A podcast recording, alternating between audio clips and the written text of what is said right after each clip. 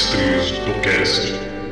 Olá, sejam todos muito bem-vindos a mais um episódio do Mestres do Cash, o podcast do Mestres de Aluguel. E hoje nós trazemos para vocês uma entrevista muito mais do que especial com ele que é escritor, editor gráfico, aspirante a cozinheiro, RPGista, um dos autores da antologia Por Baixo d'Água e autor do livro Contos Desenterrados. Hoje eu converso com Luigi Lune Walker. Seja muito bem-vindo. E aí, gente, tudo belezura? Como é que estamos aqui? Aê!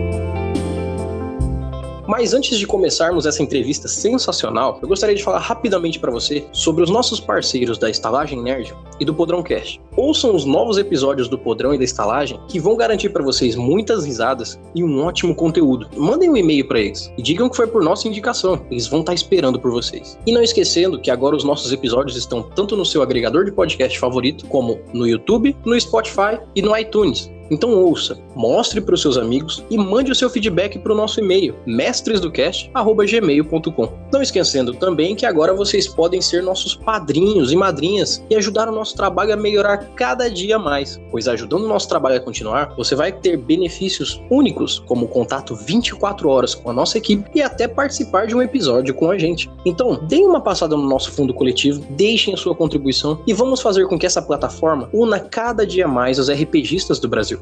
Confiram todos os links das nossas redes sociais, do nosso padrinho, da nossa entrevista no post desse episódio. Então, sem mais delongas, vamos à entrevista sensacional com Luigi Looney Walker.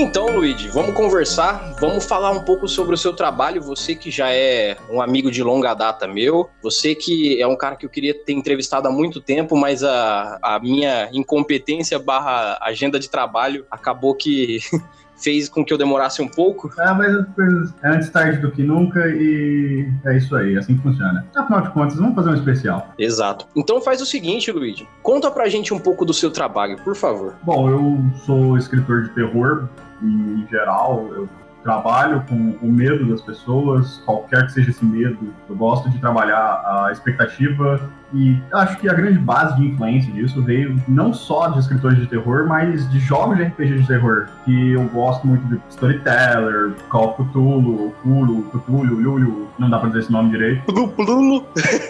Cthulhu, Cthulhu, Cthulhu, o cara grandão lá com cara de polvo. Isso. Eu acho que a grande base é sempre ter jogado, sempre ter me divertido com esse tipo de história. Que é a grande base. Certo, certo. E no caso, já vou começar aqui com as nossas perguntas, que é pra gente pegar uma linha porque se deixar a gente vai ficar até amanhã falando aqui. Como que foi, primeiramente, o seu início no mundo da fantasia e onde o RPG entra nisso? Cara, então, minha entrada com a fantasia foi desde moleque, muito moleque, potencialmente até antes de começar a ler, porque a gente tá num mundo midiático de desenhos animados pra tudo que é lado. Caverna do Dragão, Mega Man, Pokémon, tudo influenciando a gente. Exato. E aí a gente entra na questão de que meus primos jogavam RPG e tinha essa meio que tradição de ter que jogar. E quando passou para mim, eu achei o máximo. Então, começar a escrever fantasia, começar a escrever, começar a jogar RPG, foi simplesmente a coisa que me deu o start para querer fazer tudo que eu faço hoje em dia, basicamente. Maneiro, maneiro. Deixa eu te perguntar uma coisa. Em que momento o, o, RPG te levou a querer. Assim, não que seja necessariamente o RPG que tenha te dado esse start, mas em que momento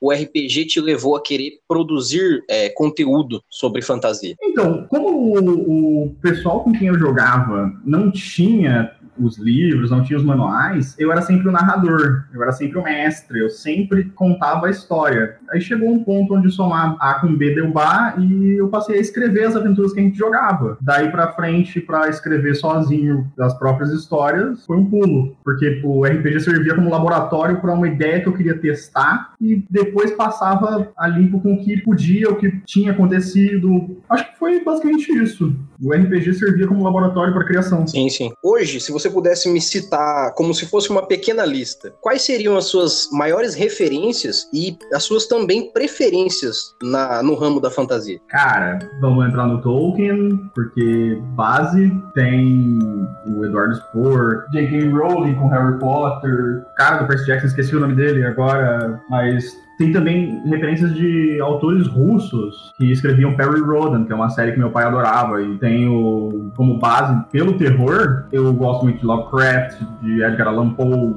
do Stephen King, Neil Gaiman, a grande base unindo terror e fantasia. Acho que eles são as minhas inspirações básicas. Chuck Palahniuk, com o Clube da Luta, que não tem nada a ver com fantasia exata, mas é uma grande influência com o estilo de jogo que eu gosto de narrar o estilo de história que eu gosto de escrever. Ele tem uma parte mais psicológica, assim, né? É, a parte mais profunda das coisas que estão acontecendo, não só entrando no quesito de está acontecendo, você está vendo, ele mostra o que você está sentindo. Eu acho que quando você está narrando uma história, terror, uma história de fantasia, tem muita coisa que fica de lado porque você só vê o que acontece, você fica muito no fantástico e esquece que as pessoas não são bidimensionais.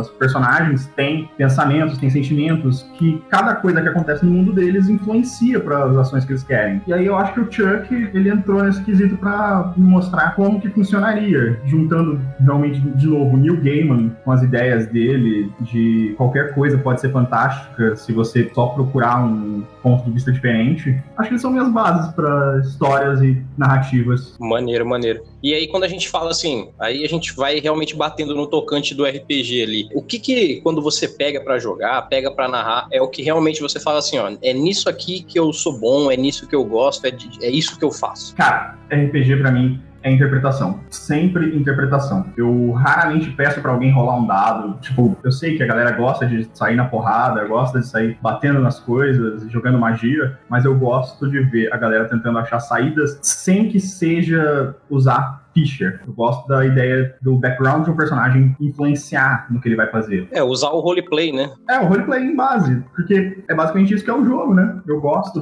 gosto muito disso. Sim, e tem muita gente que quando vai, por exemplo, jogar um RPG, a pessoa vê muito a, a coisa pelo lado do jogo em si, como se ele fosse um jogo mecânico só, e como se ele fosse um jogo de números, e esquece que o jogo RPG é um jogo que esse RPG quer dizer um jogo do role play game. Então não é só você, por exemplo, pegar um papel e, e, falar assim, ó, eu sou essa pessoa. É você ser essa pessoa, né? Sim, porque números não formam ninguém, né, cara? Você, ah, eu tenho força 15 e destreza 13. Nossa, que números aleatórios. Mas, tipo, grande coisa. É, se você não souber interpretar isso dentro do jogo, né? É, cara, porque, tipo, você é um bando de números ambulantes. Você está com um papel escrito nível 14. Exato. Você não conhece ninguém fala que, tipo, você vê muito em RPG gente começando a jogar. Ah, muito prazer, eu sou o Ace, eu sou um paladino nível 12 que serve a não sei. Cara, ninguém fala isso. É, definitivamente não. Eu não chego em você, eu sou o Luigi, eu gosto disso, aquilo, aquilo. Cara, você, você vai destrinchando as coisas, você vai se conhecendo, você vai mostrando para as pessoas. Eu acho que a parada que me deixa empolgado no RPG é o desenvolvimento. Não gosto de números aleatórios tentando compor as coisas. É uma grande briga que eu tenho com a galera que gosta de jogar. A galera vai me bater agora, mas tem muita gente que joga DD que é só por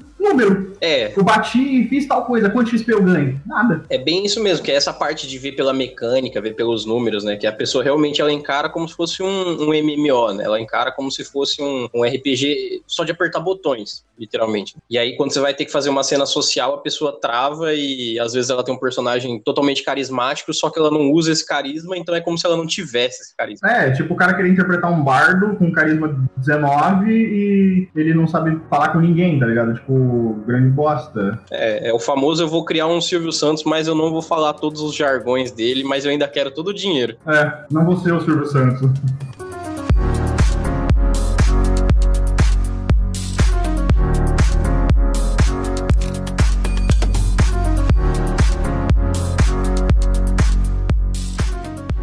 E deixa eu te perguntar uma outra coisa. Agora já voltado mais para o seu trabalho, desde o lançamento do Corofobia, aquele seu primeiro livro que você lançou depois dos, da primeira coleção de livros que você já tinha lançado, como foi conciliar para você o trabalho? Quando, quando eu falo trabalho, assim, tipo, aquele trabalho que a gente acaba tendo que ter até que a gente se consolide realmente vivendo de produção de livros e tudo mais. Como foi para você conciliar o seu trabalho, seja ele qual for, que você estava tendo enquanto produzia o seu conteúdo e as suas produções? Disciplina. Cara, não adianta alguém falar, não, eu quero escrever, eu quero produzir e ficar esperando inspiração chegar, porque inspiração é desculpa de enrolão, tá ligado? Porque, tipo, você pode chegar no médico, o médico vai falar, não, não, não vou fazer essa cirurgia, não estou inspirado para fazer uma cirurgia. Cara, tenta, escreve. Determina o seu tempo, porque você tem tempo, cara, você consegue se você quiser se organizar. Você consegue fazer o que você tem que fazer se você simplesmente pensar direito no seu tempo.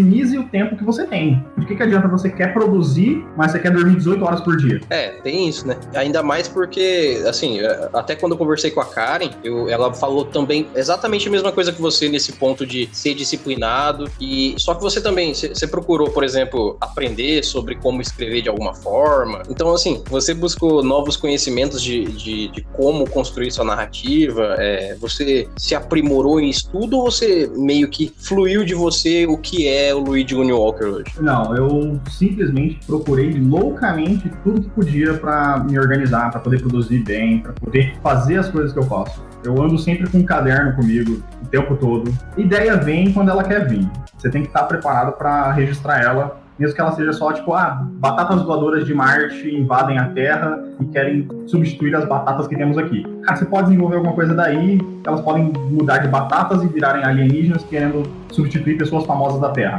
É uma coisa que pode vir, mas se você não anotar, você não vai ter o registro dessa ideia, você vai esquecer. O que eu fiz também foi fazer alguns cursos. Cara, eu fiz muito curso por aí. Eu entrei no NaNoWriMo que é um evento de escrita mundial. Acho que desde 2013 eu entro. É o que você fica um mês escrevendo insanamente, né? É, você escreve 1.600 palavras por dia e no fim de 30 dias você tem 50 mil palavras, que é um tamanho médio para um romance. Uhum. Ele não é nem focado em escrever muito bem, ele é em escrever mesmo. É, porque você se disciplina, você, você fala, eu tenho que escrever, eu tenho que atingir essa meta. Você para o que você está fazendo, você encontra um jeito de encontrar espaço na sua sua agenda para você produzir. Cara, nem que seja, eu vou escrever 10 minutos por dia. Você vai usando esse tempo hábil para produzir. Acho que se você não se organiza, você não consegue fazer nada. Você fica deixando tudo a um. Amanhã eu vou ao mercado do seu Quincas comprar não sei o que, aí você dorme o dia inteiro e o seu Quincas fecha a loja e fica, caralho, eu devia ter ido lá. Simplesmente organização. Exato. E, assim, uma coisa que muito se ouve, é, eu acho que essa parte até mais para quem é quem tá querendo começar a escrever ou quem tá querendo começar a entrar nesse mundo de criar narrativas, fala-se muito dessa forma que é, ela é bem mais focada para quem já escreve, que é escrever tantas palavras por dia. É, quando, quando a gente quer leigo no assunto, ouve sobre ah, escrever tantas palavras por dia, parece um termo muito subjetivo, é um termo muito vago realmente, subjetivo, porque quando você diz que você está escrevendo X números de palavras, você realmente você está falando que vai delimitar em números quantidade de coisas que você vai fazer no dia, no mínimo. Uhum. Só que por exemplo, se você vai escrever uma, uma narrativa de um livro, por exemplo, um conto policial. Um conto policial, comumente, ele é feito em vários capítulos e ele é sempre separadinho por tempo, sabe? A pessoa entra num conto, lê aquele conto, tem um impacto com o conto, o conto acaba, e começa outro conto. Meio que o romance policial ele tem essa pegada do é, mini ápices, né? Uhum. E, e aí, no, no fim das contas, dependendo muito do tipo de narrativa que você vai escrever, pensar em números de palavras, ele, ele meio que fica uma coisa assim muito subjetiva. Quando você começou a escrever assim, à vontade, do tipo, eu vou escrevendo o que vim, eu vou escrevendo quanto der, eu vou me programando por horas, ou você desde o começo pegou essa coisa do não, eu vou aprender a escrever por quantidade de palavra e vou entender como é essa coisa de escrever por quantidade? Não, eu escrevia, eu tinha a ideia de que eu tinha que ter inspiração para escrever e quando eu entrei no NaNoWriMo eu descobri que isso é uma grande bobagem. Foi algo mágico na vida que abriu as portas da sapiência e eu pude ver que esperar acontecer era besteira. Me programar para escrever um X número de palavras foi uma questão realmente, de novo, de organização. Ah, você tem que escrever mil palavras por dia. Cara, se você parar para pensar, mil palavras por dia, uma página 4 no Word, assim, mais ou menos, cabe umas 500. Você vai escrever duas páginas por dia. Isso não é difícil, isso não é impossível. Você simplesmente tem que seguir continue mantendo. Acho que a questão de se organizar para escrever funciona também nesse quesito, porque, tipo, muita gente fala, ah, não, eu não consigo escrever duas mil palavras por dia. Beleza, cara, quanto você consegue? Ah, eu consigo 10 minutos. Beleza, 10 minutos já é perfeito. 15 minutos, uma hora que seja do seu dia, cara, já é mais, é uma hora mais de escrita do que você teria se você não escrevesse. Sim, claro. Mesmo porque às vezes assim a pessoa, ela tem na cabeça, ah, eu consigo escrever por um tempo no meu dia. Mas às vezes a pessoa é uma máquina de escrever nesse pouco tempo que ela tem, e às vezes ela até bate um número X de palavras que você fala, caramba, cara, você escreveu tudo isso em 20 minutos? Sim, e uma coisa que é legal quando eu tô no evento no Primal é que a gente faz parte de um chat com uma galera e a gente se desafia e a gente se empolga com, com isso, esse tipo de desafio, tá ligado? Tipo, tem algumas tarefinhas que você faz em determinado tempo. Ah, escreva 200 palavras em 10 minutos. E a gente fica, cara, vamos, dá, dá pra fazer. 200 palavras dá pra fazer. E aí você vai vendo que você consegue se superar cada vez mais. Se você tem 10 minutos pra escrever, usa esses 10 minutos pra escrever. Aí quando você vê, você não vai querer parar em 10 minutos. Você vai continuar. É, ainda mais porque às vezes você foi com tanta ênfase nesses 10 minutos que a sua narrativa não chegou onde você queria. E uhum. você vai dar uma estendida. Afinal, você não vai começar um texto e parar no meio dele porque você chegou na quantidade de palavras. Né? Então, isso é uma coisa que eu gosto de fazer quando eu estou escrevendo uma história, eu sei aonde eu quero chegar, eu estou escrevendo de A a B, uhum. mas eu já sei como vai ser C. É, você já vai seguindo a linha do para onde você quer chegar, só que você vai trilhando o caminho por partes. Uhum. Mas eu paro em B, mesmo sabendo como é que o C vai ser, porque como eu já sei, eu não vou ter dificuldade em voltar a escrever o que eu estava fazendo. Eu não vou ter dificuldade, vai simplesmente pegar o um embalo. Escrevi de A a B, sei como é o C, ainda não sei como é D. Paro no B, faço um intervalo, ou se eu não puder voltar a escrever no mesmo dia, escrevo no dia seguinte. E aí eu já sei como vai ser o D, como vai ser E. Uhum. A história vai se desenvolvendo na sua mente, porque você vai pensando nela, mesmo que inconscientemente. Você vai conseguir deixar. Ela é tipo uma descida na qual você não vai nela de uma vez, exatamente para você não chegar no final dela e talvez estar tá cansado, alguma coisa assim. É, escrever é mais uma maratona do que uma corrida. Ah, sim. Ela é uma reta, então, que você vai permanecendo nela. Uhum. Por exemplo, o, o, Frodo, ele não foi direto pra Mordor. Ele nem sabia como chegava em Mordor. Então. Exatamente. Ele teve que fazer um caminho ali, ele teve que criar pra poder chegar. Então, acho que é isso, cara. Porque organização e determinação são as coisas que mais influenciam na hora de você escrever. Maneiro, maneiro.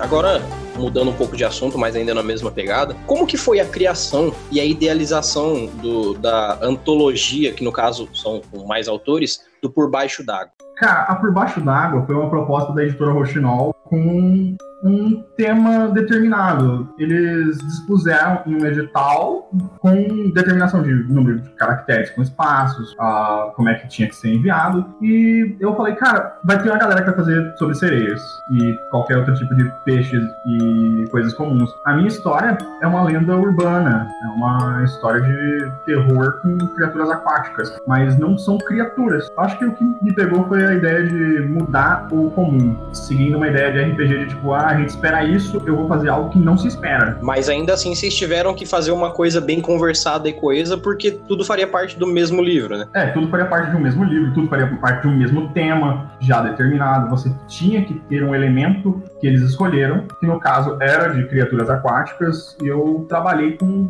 uma criatura que quase ninguém conhece, que é uma criatura estilo fada original, um changeling aquático da Filipina, das Filipinas, né? Que ele faz o som de uma criança chorando no lago para afogar as pessoas. Que massa, cara. Tem muito monstro por aí que a gente nem faz ideia. Sim, não, e o mais legal desse tipo de literatura, no caso, é você conseguir, já que, ah, o tema é tal, então vai ter, por exemplo, 10 pessoas que vão trabalhar nesse tema. Cada um vai buscar nos confins de algum lugar do que não foi trabalhado, ou até nos confins de onde já é trabalhado de uma outra forma, em uma outra abordagem, e trazer mais essa parte cultural, trazer mais essa parte de uma nova leitura. É, eu, eu, acho muito legal isso de, de, de, você, por exemplo, ah, eu vou falar sobre seres aquáticos, que nem é o caso do Debaixo d'Água. E aí você consegue falar assim, não, eu vou caçar lá na Escandinávia o que, que tinha de bicho da água. E provavelmente eu vou trazer algo que ninguém nunca falou ou falou muito pouco, e aí eu vou criar uma narrativa em cima disso. Você traz cultura, né? Você gera cultura sobre isso. Sim, tanto que a minha história, ela não só mistura a criatura da Filipinas, como uma lenda mexicana, que é a Chorona, a Llorona, como chama. Ah, Llorona, que massa, cara. Porque eu não só misturei a lenda da mulher de branco mexicana com essa criatura fada aquática, eu fiz elas existirem em harmonia como uma criatura só. Putz, que massa.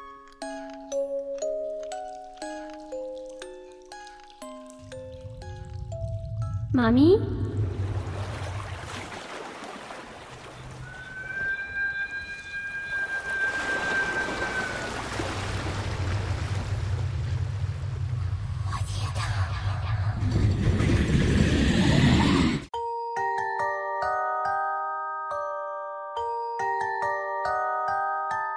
Muito maneiro. E, e no caso, com os outros autores, assim, como é que foi o, relacionamento com eles? Afinal, vocês, apesar de estarem escrevendo histórias separadas, vocês estavam escrevendo um mesmo livro. Como é que foi o relacionamento com eles para fazer essa antologia? Cara, a galera é muito receptiva, entende? Tipo, todo mundo tem o mesmo objetivo e a gente quer se ajudar. Uma coisa que você vê quando alguém publica um livro independente é a dificuldade em fazer um marketing para ele ter relevância. Agora, você junta com mais 10 pessoas, 15 pessoas, um número X de pessoas ali, é um número de pessoas que vai estar fazendo a mesma coisa, que vai estar divulgando o trabalho junto. E isso foi uma coisa que me mudou muito a ideia de trabalhar sozinho. A escrita é um processo solitário, mas ela não tem que ser sozinha o tempo todo. E antologias são um vício, é um vício completo. Em 2018 eu entrei em oito e não parei. 2019 tem mais, mas trabalhar com muita gente ajudando, fazendo revisão. Cara, você para com um amigo que você sabe que entrou. Você fala, deixa eu ler o seu texto, você lê o meu, a gente troca uma ideia, a gente ajuda a melhorar o que a gente tem para ter o melhor produto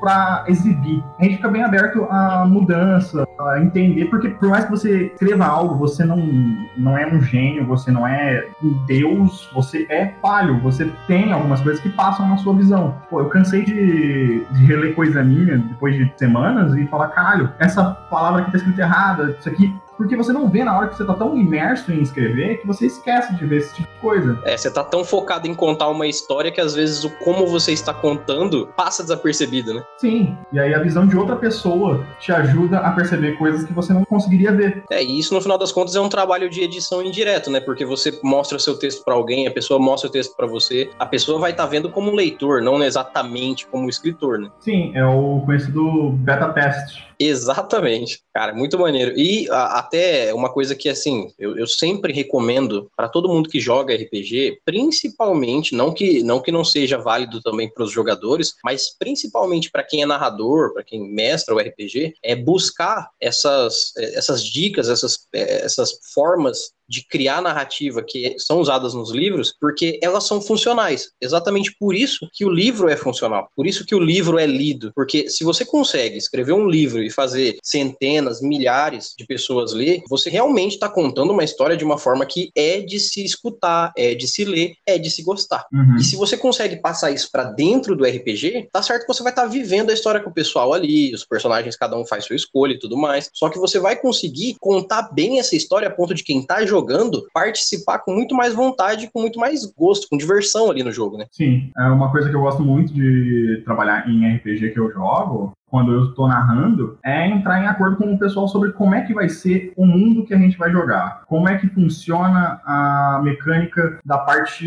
estrutural do cenário. Ah, eu quero ter tal coisa, ser tal coisa. Cara, por quê? como é que vai ser isso aí? Como é que isso influencia no nosso mundo? Como é que isso muda as coisas que a gente está fazendo? E eu acho que o RPG, ele não é só um jogo comum, né? Ele é um jogo de galera, você joga com o pessoal, então todo mundo trabalha na mesma história. Então, acho que o trabalho de um narrador não só é apresentar a história, mas fazer que todo mundo esteja contribuindo com a história. Sim, sim. Acho que isso é bacana em jogo. Sim, sim. Afinal, é, querendo ou não, o RPG não é só um jogo que senta um grupo de pessoas na mesa para jogar um jogo. É um jogo realmente de grupo. Sim. É um jogo comunitário, né? Sim. É um jogo cooperativo, né? Exatamente. A galera gosta muito de bater, eu tenho que vencer. A ideia de eu tenho que vencer em RPG me, me causa problemas na coisa, já dizia o doutor Chapatin. É, é mesmo porque quando você insere a palavra jogo, meio que a pessoa já pensa em se é jogo, eu tenho duas opções, vencer ou perder. Então fica essa, essa mentalidade básica de que num jogo ou se ganha ou se perde, no máximo se empata. Uhum. Que é exatamente o contrário do RPG, que a ideia dele é você jogar ele. Não é sobre vencer ou perder, não é sobre ser melhor ou pior, é sobre ser. Exatamente. Isso é, é, é realmente a coisa que mais, pelo menos assim, no meu caso, que mais motiva eu, eu tocar esse trabalho que eu faço aqui, é exatamente para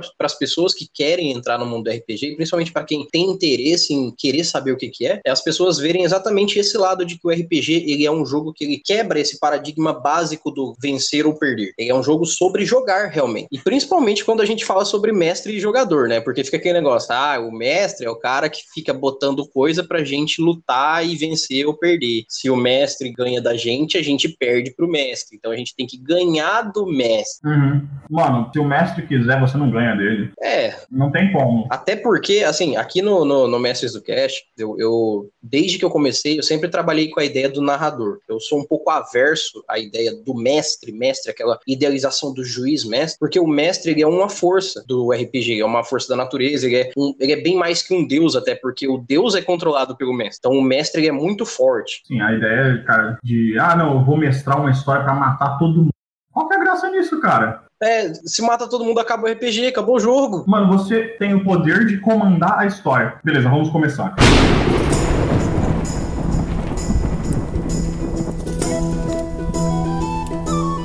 Vocês estão em uma taverna.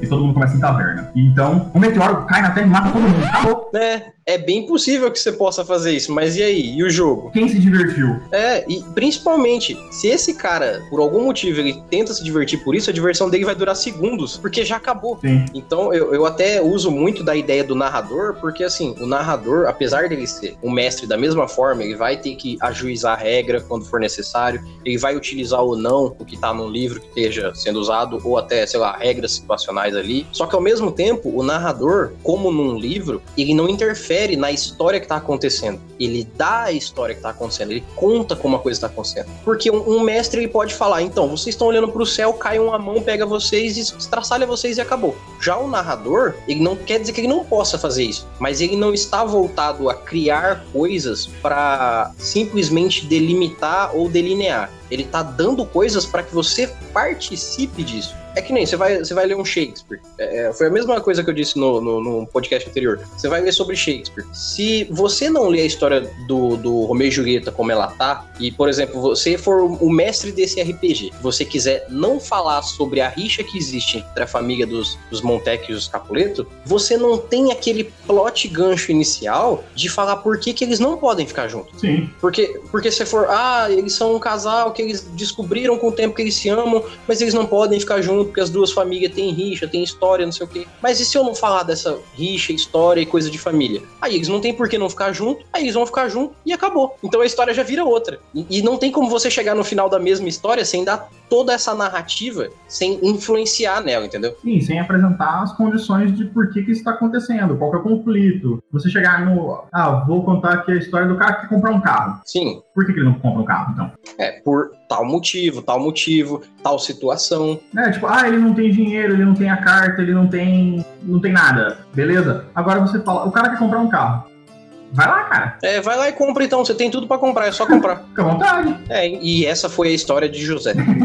Pronto. História do Zé. É, e, e aí que tá, é, até é muito próximo o, do, o narrador do mestre, ao meu ver. A diferença é que o mestre tem essa mão, digamos assim, que ela pode interferir diretamente na vida dos jogadores e nos jogadores, nos personagens no caso. Já o narrador ele não tem esse poder de mexer nos, na- nos, nos personagens, exatamente porque ele não é um, um juiz, ele não é um, um deus sobre os deuses, entendeu? Ele é um Uhum. cara que tá contando a história e a história vai acontecer e as consequências vão acontecer. Mas não é, por exemplo, uma mão que tá pronta pra te dar um tapa. É. Está, mas não vai. É, ela não precisa disso. Ela vai se for por consequência. É o famoso eu vou matar a sede porque eu vou tomar água. Uhum. Não é você tem que tomar água, entendeu? Não é essa a pegada. E isso é muito mais do mestre do que do narrador. Porque, eu, assim, vendo por esse conceito de narrador e mestre, que eu, pelo menos é o que eu trabalho, o narrador ele te fala assim: ó, ali tem a água e você tem a sede. O mestre seria mais assim: ó, aqui tem a água e você tem a sede. Ou você toma ou você vai morrer. Então você tá fazendo a mesma coisa, só que numa delas você tá literalmente botando um trilho e falando assim, amigo, você tem duas opções: morrer ou fazer isso que eu tô te mostrando. É, isso é uma parada que a gente entra no RPG do cara que é limitado com a ideia dele. Porque ele quer contar a história do jeito dele e tem que ser assim. É, o cara quer contar a história dele e pronto, acabou, não importa quem tá lá. É, tipo, mano, você não vai conseguir convencer as pessoas da sua maneira se você não der argumento. Se você ficar no. Ah, não, senão você vai morrer. Beleza, os caras não jogam mais contigo. Porque você é um cara chato. É, mesmo porque, no fim das contas, o protagonista da história não são os personagens mais, é o, a- o contador da história. É, tem um tipo de narrador, cara, que eu não gosto, de mestre, né? Que é o cara que jogou RPG com um personagem por um tempo X, pode ter jogado uma vez só, ou jogado pra caralho, mas tipo, ele adorou o personagem dele. Aí ele chama uma galera pra jogar. Aí ele vai usar o cenário que parece com o cenário que ele jogou, e aí ele joga o personagem dele como o cara mais foda que existe. É, porque ele criou na cabeça dele que aquilo era o melhor que podia ter, e ao mesmo tempo esse é o melhor NPC que ele vai ter, e esse cara vai ser o líder, e esse cara vai ser o legal, esse cara vai ser o diferente, logo ele rouba o protagonismo dos É, jogadores. não, ele é o grande chefão, ele é o grande patrono, e tipo, cara, ele tá jogando com uma galera que não jogou com ele. Uhum. Ninguém sabe quem é esse personagem, mas ele vive fazendo referência às coisas que ele aconteceu no jogo anterior com o personagem dele. Aí você fica, mano, não quero mais jogar. Não tem graça. É, porque não é sobre a gente essa história, né? Não é sobre os nossos personagens, é sobre esse cara e a gente em volta dele. É, é basicamente você querer jogar um Cavaleiro do Zodíaco com os Cavaleiros de Aço, e aí o narrador fica botando o Seiya pra aparecer. É, o tempo todo. Ah, mas agora os Cavaleiros de Aço vão fazer um negócio. Mas vão aparecer os Cavaleiros de Bronze e vão resolver tudo. É, aí você fica, tá, o que, que que eu faço aqui então? É, eu não quero ser Cavaleiro de Aço, então. Não tem graça. É, porque aí realmente é a hora que você pega o RPG e faz ele virar uma história só, e os seus personagens estão literalmente passando por ela, não fazendo diferença nela mais.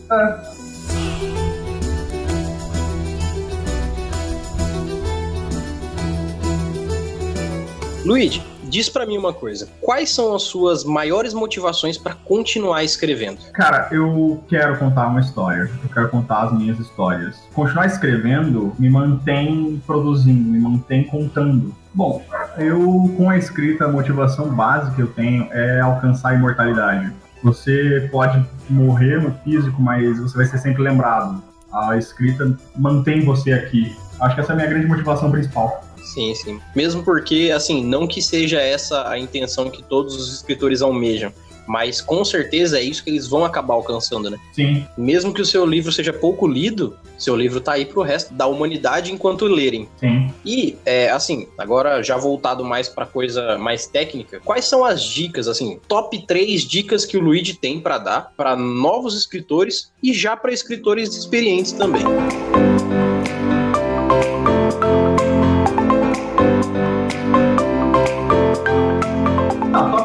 então, a terceira é leia, porque você tem que ler, você precisa saber o que você quer escrever. Você não leia só o seu nicho, não leia só o que você gosta. Lê tudo, cara. Ah, beleza, como é que funciona um romance? Você tem que saber como funciona um romance, porque de repente você tá num rolê que precisa acontecer alguma coisa. Você vai fazer algo artificial, você vai fazer uma novela da Globo. Então é sempre bom você saber como funciona e trazer as melhores coisas desses nichos diferentes pro seu próprio, né, cara? Porque mesmo o Fred Krueger, Hora do Pesadelo, não tem só terror. Tem comédia, tem romance, tem suspense, tudo envolve tudo. É, não é só um cara esfaqueando gente em um filme de duas horas. É, o Fred é um grande piadista, então ele tem o humor. É, você consegue rir num filme de terror. E o pior, você consegue entender a cabeça dele, né? É, cara, ele te mostra com detalhes aos poucos que você tem que entender sobre ele, o que você tem que entender sobre a história, vai te contando por que, que as pessoas fizeram o que fizeram. Então, acho que ler de tudo é uma das melhores dicas que eu posso te dar. A número dois, hum, mantenha-se hidratado. Essa é pra vida, né? É, cara, porque, tipo, é sempre bom você estar tá hidratado, porque você irritado quando não tá, né, cara? Você precisa manter um estado mental sempre tranquilo para escrever. Para qualquer coisa que você vai fazer, você tem que estar tá bem preparado. Então, manter-se hidratado é muito bom. É, essa preparação antes de escrever, no caso, né? Sim, mantenha-se hidratado, não esquece de ir ao banheiro também. E a principal é sempre escreve. Mesmo que não seja exatamente a coisa principal que você quer escrever, você tá... É, cara, porque você tem que praticar, você tem que continuar escrevendo, você tem que produzir, porque não adianta você dizer, ah, não, eu escrevo tá, você tem algo para me mostrar? Não, eu tô produzindo. Então, quando você tá produzindo? Cara, se você não tá escrevendo, você não tá produzindo. Então, sempre escreva. É, ficar na teoria só é complicado, né? É, é melhor um texto merda do que nenhum texto. É, com certeza. Mesmo porque, assim, é, é como qualquer outro hábito que você vai criar na sua vida, é você praticar ele. Sim, e tipo, uma dica extra é se mostra. Não se esconde, tá ligado? Ah, eu sou genial. Beleza, posso ler? Não, você não pode ler o que eu estou fazendo, porque eu sou genial e você não vai entender. Sim, sim, não, não, não fica se escondendo atrás do manto lendário do escritor, né? É, não, ah, eu sou, eu escrevo mal, cara, mas, pô, eu posso ler? Pode, tá aqui, tal, tô, todo mundo lendo e tal. Cara, você já é melhor que um maluco que não mostra pra ninguém. É, sem dúvida. É muito melhor um escritor bosta que se dispõe a mostrar o que está fazendo pro mundo do que um escritor genial que fica escondido no porão da casa da mãe. É, sem dúvida. E até uma outra coisa que, assim, eu, eu já perguntei isso no, no, no, episódio da Karen também, eu acho que eu vou perguntar para praticamente todos os escritores que eu consegui trazer aqui, que é muito com relação a aprender outras línguas. Existe muito conteúdo de fora do Brasil que ele realmente só é acessível para quem sabe outras línguas. Sim. Mas, assim, eu, eu não sei, porque, assim, eu não sou escritor, então eu, eu fico muito leigo nessa parte apesar de eu entender o quanto isso é necessário, mas você vê como uma necessidade saber outras línguas para aprender desses outros conteúdos, ou você acha que, por exemplo, se você souber bem seu, a sua língua, no caso o português, é, e buscar tudo que você precisa por aqui, você acha que já é o suficiente para você falar assim, não, eu vou conseguir me consolidar como um, um bom escritor, um bom criador de narrativas, mesmo não sabendo inglês, mesmo não sabendo, sei lá, russo, que tem muita coisa boa? Mano, eu acho que a aramaico é sempre essencial né, cara? Não, não, sei nada de aramaico, mas, tipo, cara, é sempre bom você saber um pouco de outras línguas, porque, no meu caso, eu trabalho com lendas, é, histórias de outros países, assim, gosto de procurar criaturas assustadoras por aí. O caso da Por Baixo d'Água tem Filipina, tem México, eu já trabalhei com criaturas japonesas, com criaturas russas também, mas você pode achar conteúdo sobre elas em português, mas não é a mesma coisa que, tipo, ah, o cara lá na Inglaterra vai ler sobre a de cabeça em inglês, ele não vai ter o mesmo feeling que ele vai ter se ele lesse em português. Ele não vai ter a mesma sensação de conhecer de verdade. Eu acho que compreender, pelo menos o básico, de outras línguas já é importante para você ter um campo de pesquisa maior. Sim, sim. E no caso do português, sim, necessário, né, cara? Você quer trabalhar com isso, você tem que saber as suas ferramentas, tem que saber como elas funcionam. Não adianta você pegar um martelo e achar que vai resolver tudo com um martelo, né? É, vou pegar aqui um martelo para colocar um quadro na minha parede. Beleza? Eu preciso de um parafuso. É, o martelo não vai ajudar. É, se você bater um parafuso, você não vai funcionar, entendeu? Ou eu tenho que trocar o pneu do carro, vou pegar ali o martelo. É, realmente, você precisa saber usar. Você não é a mãe do Chris. Morreu, vou pegar o xarope. Não vai ser assim. Exatamente. E até uma, uma outra coisa que é uma dúvida que eu carrego muito para mim, eu, eu utilizo muito a narrativa para criação do RPG, uhum. mas para quem, quem trabalha principalmente com a parte de literatura, para quem quer entrar nesse mundo, é muito comum que a gente se, se apoie nas mídias mídias que são mais práticas, mesmo que elas sejam ricas em muita informação, mas a gente sempre, assim, pelo menos para quem é mais novato, sempre busca falar assim: ah, eu vou procurar as mídias que são mais acessíveis, mais práticas, mais rápidas, mais fáceis. Então, por exemplo, ah, eu, eu quero aprender a ser um bom escritor, então eu vou ler como escrever e vou assistir um monte de série legal, um monte de filme legal, e eu acho que isso já é bagagem o suficiente para eu escrever, tentar pelo menos escrever o meu primeiro livro. Você acha que, é, por exemplo, utilizar só dessas outras mídias e não, sei lá, ir ler uns livros clássicos ou ir ler, é, sei lá, uns livros que sejam tanto focados no seu assunto quanto em outros assuntos, é possível se trabalhar só com essa coisa de, ah, eu, a gente está em 2018 para 19, então a gente já tem que é, parar de ler coisa velha. Você acha que essa mentalidade ela funciona? Não, não funciona. Claro que você pode fazer isso tudo, você pode não ler Machado de Assis, eu particularmente não gosto dele, mas, cara, você tem que entender que ele tem peso. Ele ensinou alguma coisa. Não é porque você não gosta de alguém que você, não, você vai tirar a razão dela. E, tipo, Uhum. é necessário você entender como as coisas chegaram ao que elas são. Eu acho importante realmente, mas você ficar só em coisas básicas, legal pro começo. Mas quem quer fazer de verdade alguma coisa, essa pessoa vai procurar. É tipo, você é fã do Senhor dos Anéis. Beleza, você viu os filmes, achou legal. Você leu os livros. Cara, eu preciso ler mais. Vou ler o Hobbit. Aí você não fica só nisso porque tem os filmes. Quem gosta, vai ir atrás, vai procurar. Vai chegar ali vai ler. E esses contos inacabados? Qual que é deles? Um extraterrestre. É, eu acho que é o Tolkien, né? Mas. O Tolkien, basicamente, ele queria ser que nem o Stan Lee, queria estar nos livros dele. Aí ele falou assim, cara, vou criar um cara que é eu, e ele é imortal, não importa o que esteja acontecendo com a história, e ele ainda vai ser engraçado, porque eu tenho que contar essa história pros meus filhos. Então eu vou colocar um cara que vai chamar Tom Bombadil.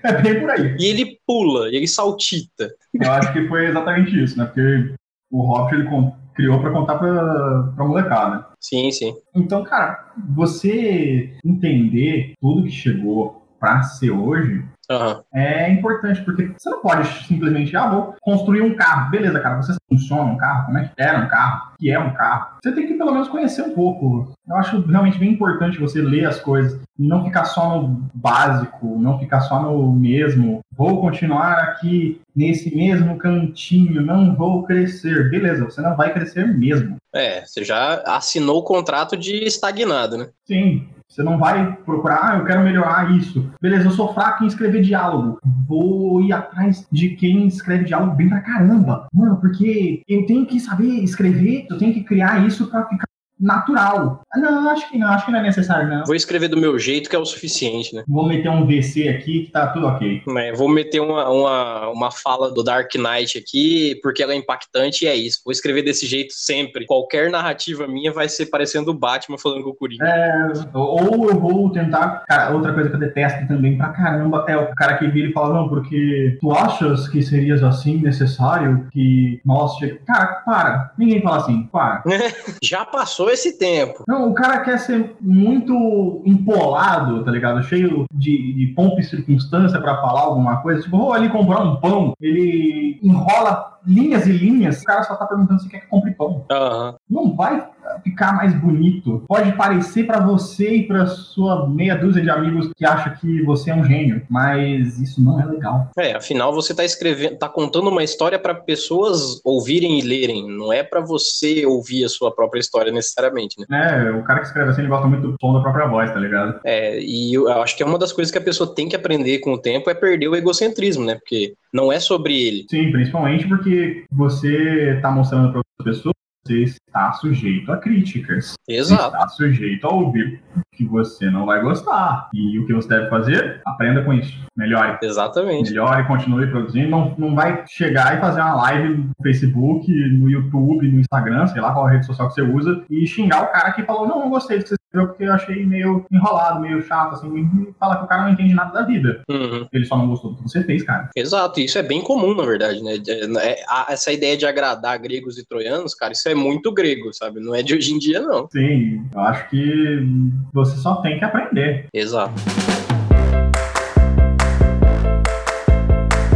Então vamos fazer o seguinte pra gente finalizar isso aqui, senão a gente realmente vai ficar até amanhã. Luigi, deixa um recado para toda a galera que tá te ouvindo aqui, pros nossos queridos ouvintes do Mestres do Cash. Por favor, fique à vontade, deixe suas considerações finais. Bom, queridos ouvintes, eu gostaria de dizer a vocês que todos devem se hidratar bastante, ler bastante, escrever bastante. Se vocês são mestres, narradores, eu acho que é importante estar praticando, mesmo sem um grupo para jogar, mesmo sem uma história para contar. Você pode simplesmente ouvir algo na rua e vou repassar aqui para produzir, simplesmente ter o prazer de trabalhar, fazer o que eu quero fazer e melhorar o que eu posso. Então, não para se alguém falar, não, isso não vai dar em nada. Beleza, disseram isso pro Bill Gates, disseram isso pro Obama, disseram isso pro Gandhi, disseram isso para todo mundo. É, o pior é que dizem para todo mundo mesmo. É, realmente, dizem que qualquer coisa que você faça que não é o padrão que eles querem seguir, vai dar errado. Beleza, vai dar errado se você quiser desistir. Você já não vai conseguir se você não produzir. Então, segue em frente, não deixa ninguém te botar para baixo. E vejam o discurso do Rock Ball filho dele algumas vezes por semana. Exatamente, é no Rock 5, né? Rock 5. É, mesmo porque eu acho que se você não vê aquele discurso pelo menos uma vez por ano, eu acho que você esquece como é que é se motivar, automotivar, né? Porque aquilo ali parece que o Rock tava falando exatamente para quem tava assistindo e não pro filme dele. Sim. Outro discurso também que a galera fez muito meme foi o Just Do It. Sim. Acho que é um dos discursos mais importantes que tem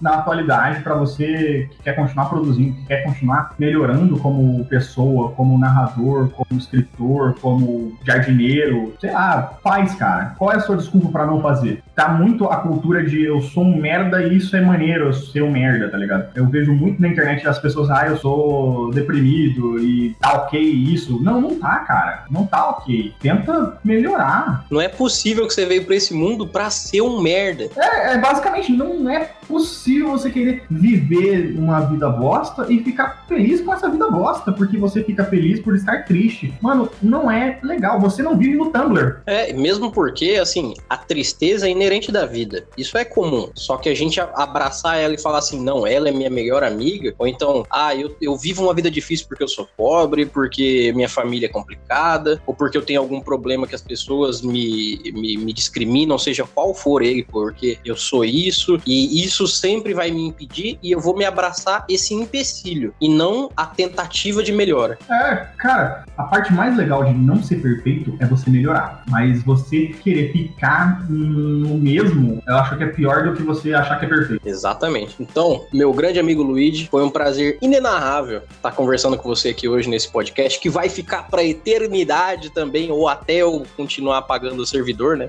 Tudo tem um preço. e eu agradeço de verdade pela participação, por tudo que você disse aqui hoje. E eu espero que a gente converse futuramente em novos episódios e que você, quem sabe, até jogue um RPG com a gente logo em breve, não é mesmo? Ah, vamos marcar. Eu quero narrar alguma coisa de terror maravilhosa, com umas ideias interessantes. Olha aí. Já podem esperar, então, ouvintes do Mestres do Cash, algo que venha das mãos do Luigi, hein? Fiquem espertos. Mas preparem pra levar muito papel higiênico, porque o negócio vai ser assustador. Pra sair cagado ou pra limpar as lágrimas? Os dois. tá certo, mano. Então, novamente, eu agradeço muito pela sua presença e nos vemos então num próximo episódio. É isso aí, gente. Valeu! É nóis!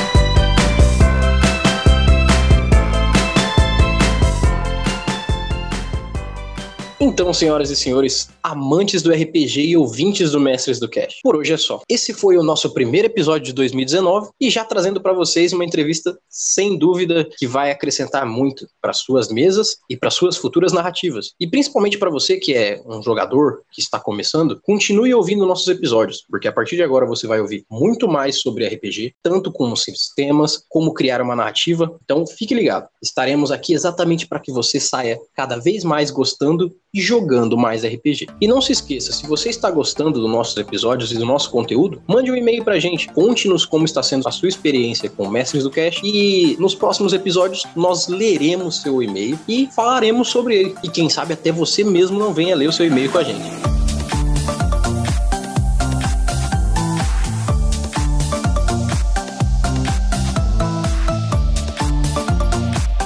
Bom, então é isso. No mais, eu agradeço a todos vocês. Meu nome é Erli e eu estarei aqui esperando por vocês. Nos vemos em nosso próximo episódio. Até mais!